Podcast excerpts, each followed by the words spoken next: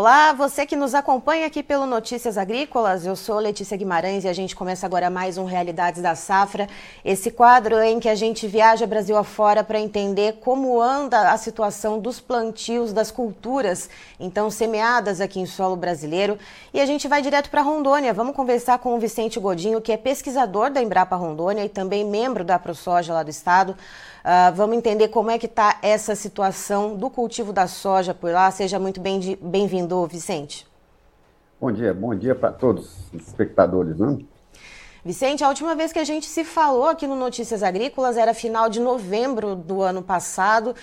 E você trouxe um relato para a gente que tinha cerca de 80% das áreas semeadas aí no estado de Rondônia e um atraso em torno de 20 a 30 dias. Uh, como é que a gente está com essa situação hoje, agora, então, dia 10 de janeiro?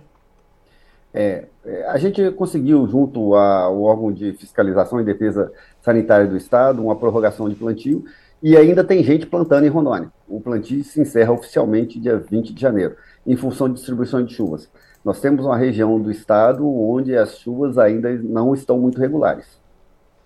Ou seja, é, é a gente ainda tem gente plantando aí. Quantos por cento é. de área ainda falta plantar? Não, esse número é pouco significativo. É uhum. com certeza bem abaixo de 5%. É, é coisa para finalizar. Mas uhum. assim, é, mesmo ele sendo pouco significativo, já demonstra que ele arrastou junto consigo um número mais elevado. E Vicente, me diga uma coisa, é, com esse atraso, uh, com essa situação da, da escassez de chuvas, como é que está o desenvolvimento dessa soja que foi plantada? É interessante, a gente tem relatos aqui de Minas Gerais, Paraná, Mato Grosso do Sul, é, ao 63, grande parte do Mato Grosso. A gente percebeu esse ano que a soja desenvolveu menos. Ela teve um porte menor, as primeiras, eh, o Mato Grosso mesmo começou a colher em novembro, dia 25 de novembro, já tinha gente colhendo soja lá com os números muito preocupantes. Muitas lavouras lá né, eh, tinham sido abandonadas, e aqui no estado também. A nossa safra começou basicamente a, a menos de 10 dias, né, as colheitas. Né, e os números também não são muito satisfatórios. A, a soja, mesmo aquelas que aparentemente não sofreram tanto com chuva, eh, as produtividades estão deixando a desejar. E a grande maioria dessa primeira soja colhida são com números muito preocupantes. Se fosse na manutenção desses números, era quebras, quebras acima de 60%. O pessoal está estimando essa quebra mais conservadora de 20%, acreditando que a soja que, que vai começar a ser colhida agora a partir do dia 20 de janeiro, 25 de janeiro, esteja de uma qualidade de produção muito melhor do que está sendo colhida hoje. Porque acabou sendo um plantio bastante escalonado, né? Então deve ter várias fases de desenvolvimento por aí, é isso? Exatamente isso. Né? Então fica mais difícil estimar isso aí, e principalmente que a gente ainda tem irregularidades de chuva até o final de dezembro. Agora que a chuva começou a normalizar.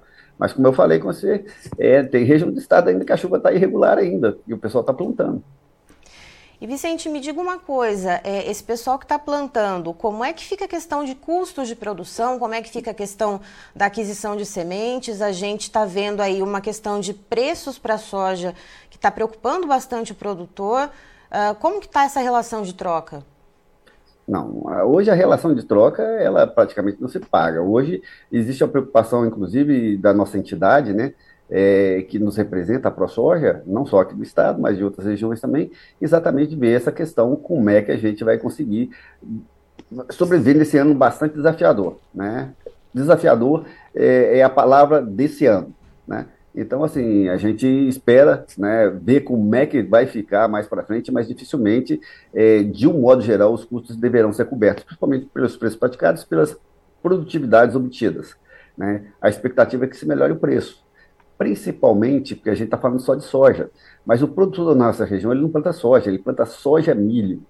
A expectativa de redução de área de milho safrinha, ela é assustadora. Ela realmente é assustadora. E de quantos por cento se estima a redução da, das áreas de milho safrinha? Expectativa de vendedores de semente de milho em torno de quase 40%. Isso tudo o pessoal está por... muito temeroso de fugir da janela adequada de plantio para o milho. Ele já está num risco muito grande da soja, ele não vai arriscar no milho.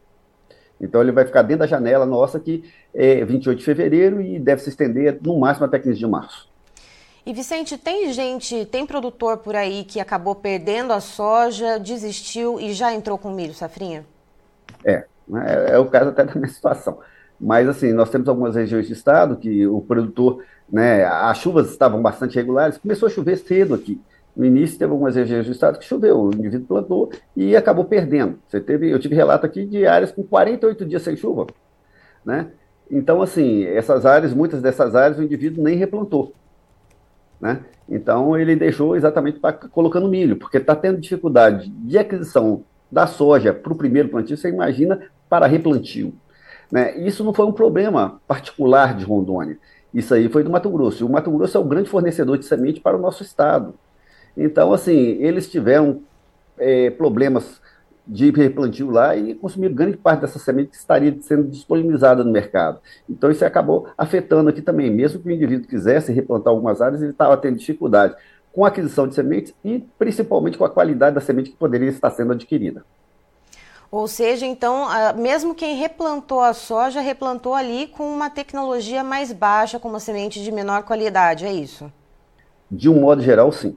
Infelizmente foi isso. Né? O fertilizante ele acabou não perdendo, ele, ele praticamente não coloca fertilizante em cima do replantio, mas a semente, a gente, esse ano foi uma coisa mais preocupante. E, e não é só a semente, a condição climática nossa também foi muito, é, é muito desafiadora para a semente né, germinar e para se sobreviver. Aqui nós tivemos perdas, inclusive, de ensaios nas nossas áreas experimentais, em função da condição climática restritiva, favorecendo o desenvolvimento de determinadas pragas que normalmente não ocorrem na nossa região nessa época. Como quais, por exemplo, Vicente? É, a gente teve um problema muito sério com o elasmo aqui, fugindo da soja. Né? Você teve pessoas que tiveram problema com o elasmo na soja também, mas a gente teve problema com o elasmo aqui. Eu tive perdas de ensaios de sorgo, por exemplo. Eu tive problemas de ensaios de perda de sorgo é, é, é, forrageiro, é, biomassa e sacarino né? E prejudicou muito o desenvolvimento do nosso arroz, porque a Elasmo, quem controla ela é São Pedro. Os defensivos que a gente tem para controlar Elasmo são um pouco eficientes. Isso não acontece só, principalmente com as gramíneas, mas também acontece com a soja, né? Então você vê que a gente teve alguns problemas que normalmente não acontecem aqui. Algumas regiões do estado, a gente tem problema com trips, a gente está tendo problema com lagarta, porque também essa condição climática favoreceu o desenvolvimento de algumas pragas em pastagens. Né? Então, assim, o problema nosso ele é um pouco mais complexo, inclusive na atividade pecuária também, prejudicando por demais eh, a atividade esse ano. E Vicente, ainda falando a respeito da soja, quando a gente olha essa condição né, de atraso no plantio, uh, de soja plantada muito escalonada, de perdas já sendo estimadas, uh, da soja replantada ter sido usada uma semente uh, com uma qualidade inferior. Uh, você falou aí de uma estimativa inicial de perda em torno de 20%. Uh, ah, mas quando a gente pensa na questão de negociação, o produtor ele está preocupado se, com o que ele vai conseguir colher ou ele está preocupado com a questão dos preços? O que está uh, movimentando a dinâmica de negociações por aí? Hoje o produtor não pensa com a cabeça, ele pensa com a plataforma de corte, né? Ele pensa com a colheitadeira né? e com a plantadeira que ele está plantando milho né? E ele está extremamente preocupado pela não reação dos preços. Essa, essa perda de produtividade ela não, é, ela não é só de Rondônia, a gente viu isso no Mato Grosso, a gente viu isso no Mato Grosso do Sul, a gente viu isso em Minas Gerais, a gente viu isso em Goiás. Né? E o preço não reage. Os números do, do Mato Grosso, né, aqui a área nossa de algodão é menos de 5% da nossa área plantada, mas no Mato Grosso é 10%, só que a área plantada no Mato Grosso é gigantesca, as produtividades são muito baixas. Então, assim, a grande preocupação nossa é com a não reação do preço hoje.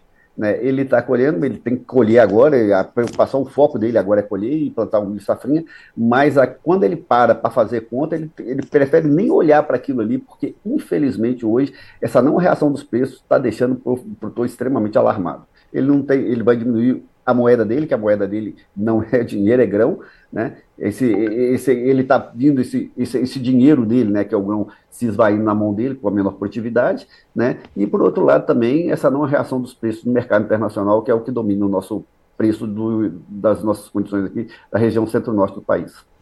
E essa questão da redução das áreas de milho safrinha aí no estado, parte delas deve ser ocupada com que tipo de cultivo, Vicente?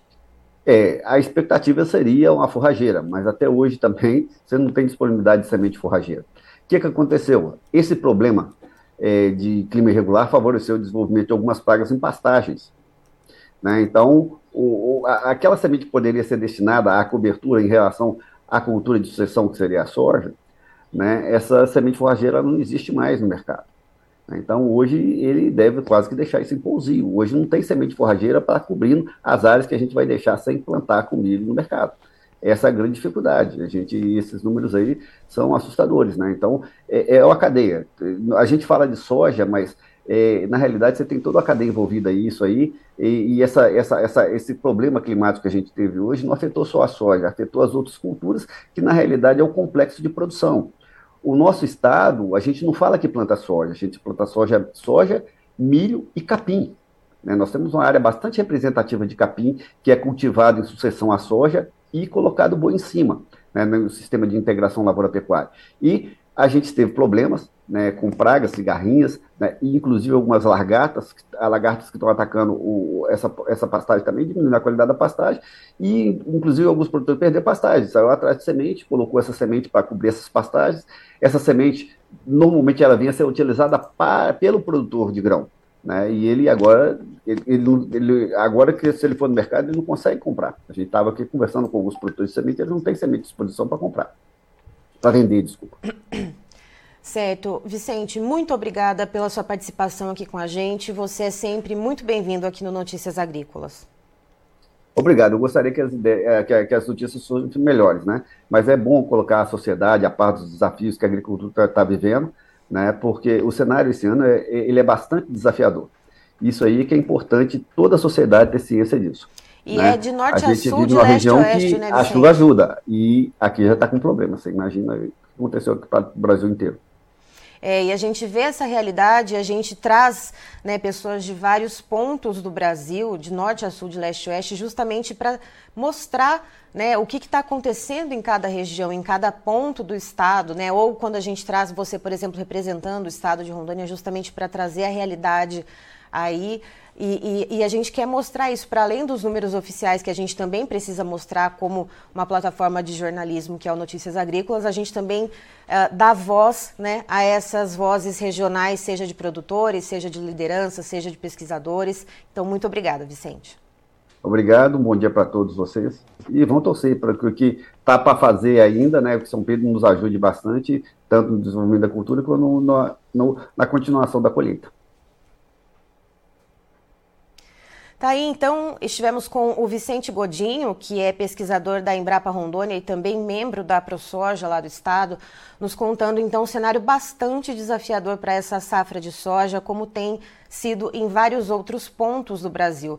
Ele conta que ainda tem gente terminando de plantar essa safra de soja. O IDARON, que é a, o órgão regulador, o órgão sanitário voltado, de defesa sanitária, perdão, voltado para a agricultura lá do estado conseguiu estender até dia 20 de janeiro agora o plantio de soja, justamente por causa do atraso em função do clima. Não chove por lá, as chuvas muito irregulares. É, então esse plantio ele está sendo continuado e já tem soja sendo colhida. A soja que foi plantada mais cedo já está sendo colhida. Então, um plantio bastante escalonado. Segundo Vicente, expectativa inicial já em torno de 20% de perda na produtividade da soja. E isso vai afetar, inclusive, a questão Uh, da safrinha de milho. Né? Esse atraso todo deve comprometer em torno de 40% das áreas do milho safrinha. É, produtores aí não devem apostar então no plantio do milho e talvez sequer consigam apostar em forrageiras. Né? O Vicente ele relatou inclusive um problema uh, sério da questão de, de conseguir é, fazer a aquisição das sementes, seja para replantio de soja, seja então para fazer essa questão da forragem nas, nessas áreas que não vão ser ocupadas pelo milho safrinha. Situação bastante complicada lá em Rondônia que o Vicente traz para nós então.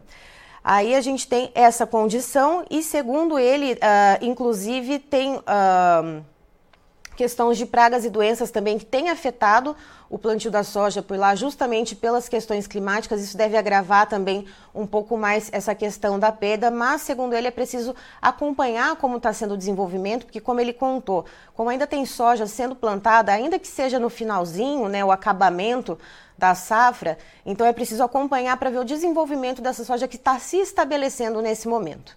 Eu encerro por aqui, já já tem mais informações para você Notícias agrícolas, informação agro relevante e conectada.